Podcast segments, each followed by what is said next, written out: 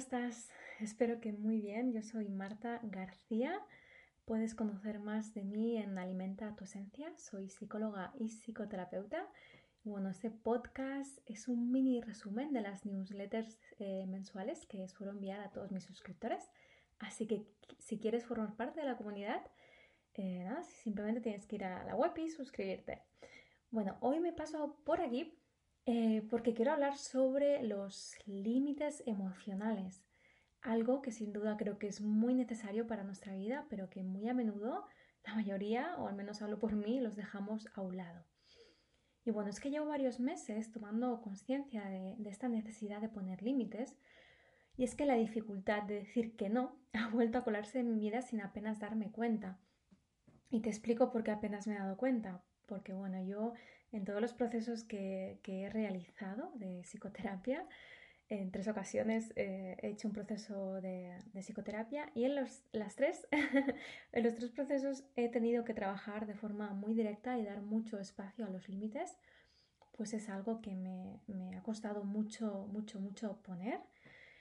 Y bueno, yo creía que por, por haber sido algo que había trabajado tanto, ¿no? En, el pasado, bueno, pues como que lo tenía bajo control, ¿no? Entre comillas.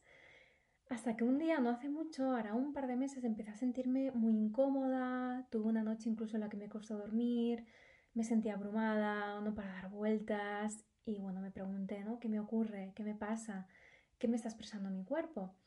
Y en ese punto me di cuenta de que en cuestión de las próximas dos semanas tenía programados seis directos en otras cuentas de Instagram iba a participar en cuatro congresos diferentes virtuales y tenía pendientes tres grabaciones para otros podcasts, cuando yo lo que tenía ganas era pasarme por aquí, por mi propio podcast, a hablar con vosotras. Y, había dicho que sí a, muchísimos compromisos, ¿no? Entonces fue aquí cuando me dije a mí misma, bueno, ¿qué está ocurriendo, Marta? ¿Por qué te has comprometido con tantas otras personas sin ni tan siquiera meditarlo, ¿no? Como de una forma súper automática. Y aquí me di cuenta de que, bueno, pues que había sido una falta de límites, ¿no? Y que aunque lo hubiera podido trabajar mucho en otras esferas de mi vida, como más en el área familiar, ¿no? Eh, eh, de pareja, de amistades, en el área profesional, mm, bueno, pues como que no había tenido esta toma de conciencia de que también es muy necesario. Y bien, Quizá te preguntas qué son los límites y en qué nos ayudan. Y si no te lo preguntas, bueno, yo ya te voy a responder a esto. Los límites pueden ser reales o imaginarios, ¿vale? Vamos a imaginar que es, bueno, pues una línea, ¿no? Que nos ayuda a marcar la separación entre dos entidades. Entonces, cuando aparece un límite, nos muestra un punto que no puede o no debe ser sobrepasado. Eh, es decir, si alguien a mí me pone un límite, me ayuda a tomar conciencia de que yo no puedo pasar de aquí o viceversa. Cuando yo lo pongo, ayudo a la otra persona, en este caso estamos hablando de personas, a que entienda que no puede sobrepasarse. ¿no? Pero también nos, nos pasaría, por ejemplo, cuando vamos eh, caminando y nos ponen carteles ¿no? de, de calle prohibida, eso es un límite, ¿no? y entendemos que ahí no podemos pasar. Bueno, parece que los límites físicos suelen estar más claros, ¿no? como en el ejemplo de la señal que os compartía, y nos suelen costar menos. Por ejemplo, eh, si nos cruzamos con alguien por la calle que no nos da buena espina, pues seguramente que nos vamos a cambiar de acera marcando un límite, ¿no? En este caso es un límite físico, palpable, y seguramente que no nos va a costar demasiado. Pero ¿qué ocurre con los límites emocionales? Pues bien, estos suelen ser más confusos y debemos aprender a establecerlos, aunque más bien debemos reaprender a establecerlos porque cuando somos niñas tenemos muy claro que sí y que no, y lo comunicamos sin rodeos. Pero poco a poco, dependiendo también del tipo de educación que recibamos, de la cultura, de las cositas que vayamos viendo también de nuestros mayores, podemos ir perdiendo esa capacidad ¿no? de conectar de una forma clara, sincera y directa lo que sí y lo que no. Entonces, cuando, cuando estos límites empiezan a volverse difusos, nos empiezan a confundir y ahí pueden aparecernos dudas de, bueno, si hacemos bien en decir eso, si estamos haciendo mal, quizá poner este límite, y como que perdemos esa, esa capacidad.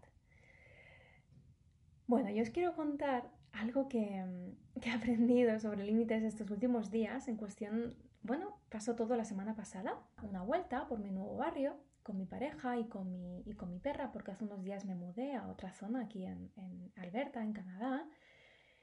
Cuando estaba caminando por el bosque, de repente me giro y veo un coyote lanzándose hacia mi perra, o sea, con la boca abierta ya lo quería, la quería atacar. Yo os prometo que en ese momento lo único que quería hacer era ir hacia ese coyote y alejarlo de allí. Entonces empecé a gritar de una forma muy intuitiva, sin pensarlo, un grito como muy desgarrador, muy de dentro. Levanté los brazos y empecé a ir hacia el coyote. Fijaros que en este caso también fue una forma de marcar límites, de decirle no te puedes acercar a tu perra, pero en este caso el miedo también me llevó como a querer luchar, ¿no? Bueno, pero imaginaros cuánto de fuerte fueron mis gritos y cuánto de firmes mis límites que el coyote, en cuanto vio mi actitud, corrió huyendo de allí. Así que para mí, esto fue otro ejemplo de la capacidad innata que tenemos para marcar nuestros límites y defender lo nuestro. Así que bueno, después de estas experiencias también eh, pensé, bueno, ¿y, por qué es entonces ¿no? tan importante poner límites? Primero, poner límites emocionales con las demás personas nos ofrece una estructura clara de lo que queremos o de lo que no. Nos resulta justo o lo que no. Nos ayuda también a tomar conciencia de cuáles son nuestras prioridades. Y por lo tanto los límites conforman gran parte de nuestra identidad. Si yo nunca pongo límites, ¿qué va a ocurrir? Quizá tengo una idea muy difusa de lo que merezco, de lo que no merezco, de lo que es justo para mí, de lo que no es justo. Entonces los límites nos ayudan a definir nuestra forma de ser y relacionarnos con el otro, con nosotras mismas y también con el mundo. Los límites también aportan muchísima información a la otra persona sobre lo que yo quiero y lo que yo necesito. Por lo tanto, nos ayudan a conectar con nuestras necesidades tan importantes para nuestro bienestar físico y emocional. Cuando yo le digo que en otra persona, fijaros que es porque antes también he tomado conciencia de lo que quiero y de lo que no. Y esto, esta, toma de conciencia es primordial para nuestra autoestima. Y ojo, porque los límites no solo eh, se pueden proyectar hacia las otras personas, sino que también se van a ver reflejados en nuestra economía, en nuestra gestión del tiempo, en nuestro uso de redes sociales, en la comida. No sé si habías pensado alguna vez esto, pero si te cuesta poner límites hacia las otras personas, observa. ¿También te cuesta a la hora de decidir, por ejemplo, qué comer? ¿Te cuesta a la hora de, hacer elecciones, a la hora de comprar? ¿Te cuesta también poner límites en cómo gestionas tu tiempo? Es por eso que decir que no a sustancias dañinas, es decir, que, que, no, por ejemplo, desde el autocuidado, alimentos que quizá no necesito, o decir que no a comprar cosas innecesarias, o expresar que no quiero cuando otra persona me hace una propuesta. Esto me va a ayudar mucho, nos va a ayudar a mantener nuestro equilibrio físico y emocional. Ahora bien, sabéis que a mí siempre me gusta ser muy realista.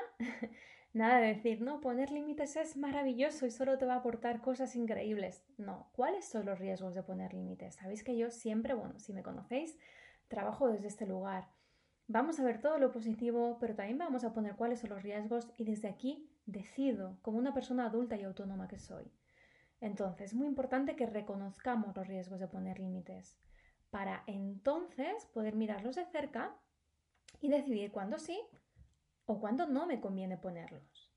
Entonces, yo os voy a hablar de mm, cinco riesgos de poner límites. El primer riesgo ¿vale? Va a ser que seguramente si no estamos acostumbradas nos vamos a sentir egoístas o malas personas y por lo tanto podemos experimentar culpa. Y a nadie le gusta que la culpa venga a nuestra puerta, ¿verdad?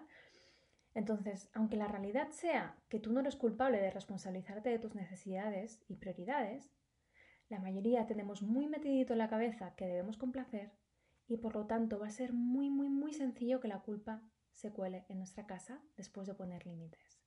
Por lo tanto, riesgo número uno, es muy probable que nos vayamos a sentir egoístas y malas personas. Riesgo número dos, vamos a poder perder a algunas personas cercanas. Suena duro, lo sé.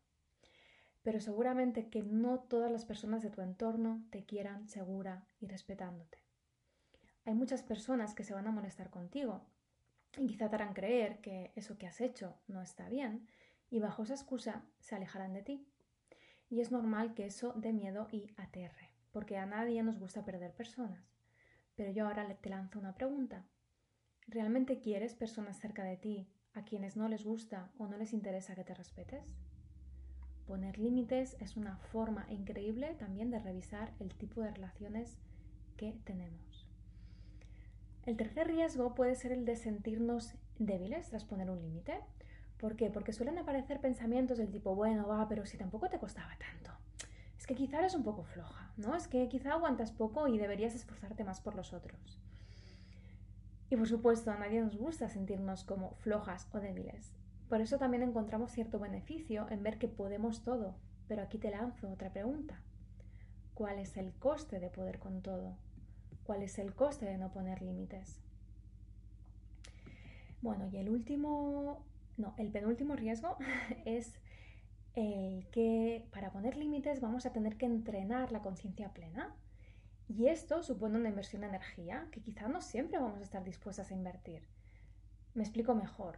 Decir que sí nace del automatismo más puro. No hay nada que debamos revisar ni, prestar atención. Es como, oye, ¿me haces este favor? Sí. Oye, tal, sí. ¿Quieres hacer esto? Sí. Es decir, bueno, quizá tenemos consecuencias más a medio y largo plazo, pero a corto plazo el decir que sí es bastante cómodo.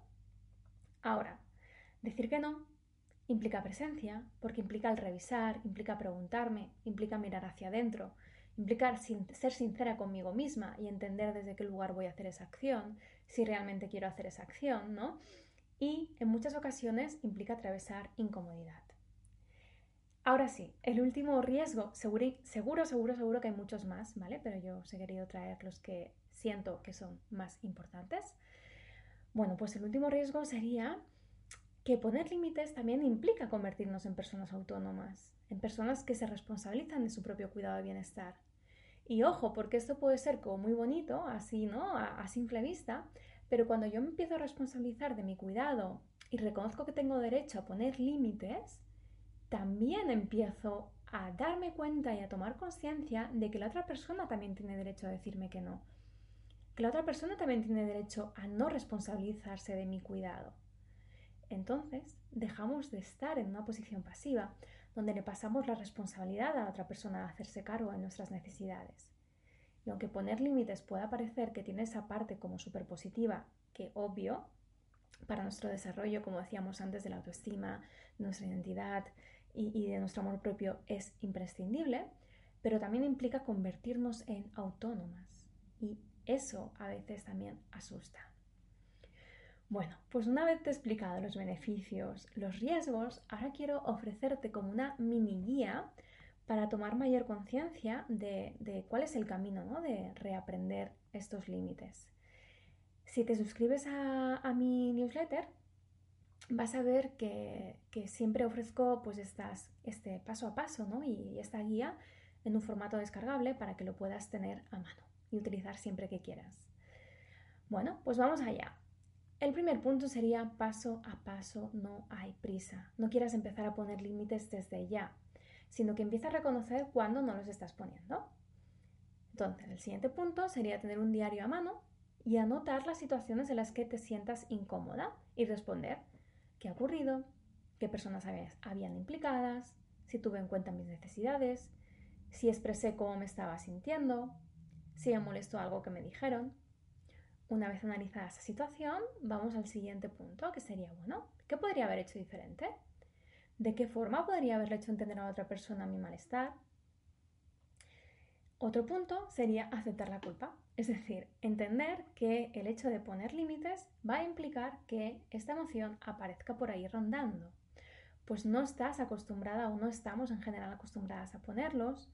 Y la culpa de alguna forma lo que quiere es que nos quedemos como estemos, ¿no? Tiene como esa función de, hey, no te muevas de ahí, que si esto ya te ofrece seguridad, ¿para qué vamos a, a cambiar, no? Entonces recuerda que poner límites tiene sus riesgos. Entonces poco a poco al ver que los beneficios de poner límites son muchos más que el de no ponerlos, la culpa va a ir perdiendo su espacio. Te animo a repetir este mantra cuando la culpa aparezca, y es, a pesar de que la culpa aparezca, sé que estoy haciendo algo valioso para mi salud mental, física y emocional, me respeto y me acompaño. El siguiente punto de esta mini guía que te ofrezco sería confía en tus recursos para poco a poco ir escuchándote cada vez más. Y no te juzgues, muy importante, cuando no seas capaz de poner límites. Recuerda que tienes derecho también a no ponerlos y tienes derecho a estar en piloto automático. Recuerda lo que te explicaba, que yo tomé conciencia después de un día de mucho agobio y observé que no había puesto límites en el área profesional. Pero no me juzgué, no me castigué, me hice las preguntas adecuadas y volví a coger el rumbo que yo creía correcto para mí. Ahora, el siguiente punto es analizar los riesgos y los beneficios de poner límites o no poner límites en cada situación y decidir de forma consciente.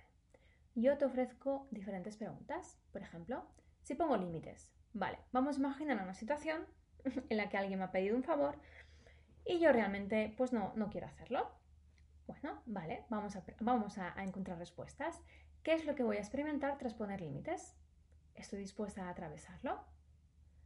¿Qué riesgos puedo correr tras poner límites? ¿Estoy dispuesta a asumirlos?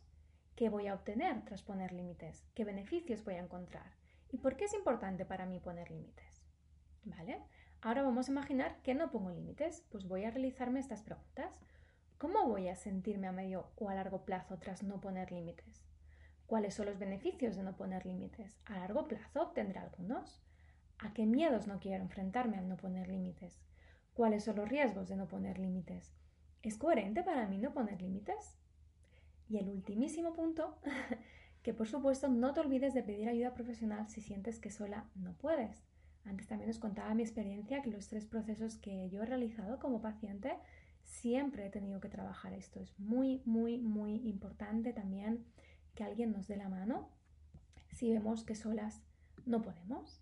Bueno, espero que, te haya gustado y que te ayude un poquito eh, a tomar conciencia me encantará que si has llegado hasta aquí escuchándome, que puedas escribirme un comentario para saber que, estás al otro lado. De verdad que ayuda mucho todos los comentarios. Y, y nada, te mando un abrazo enorme y seguimos.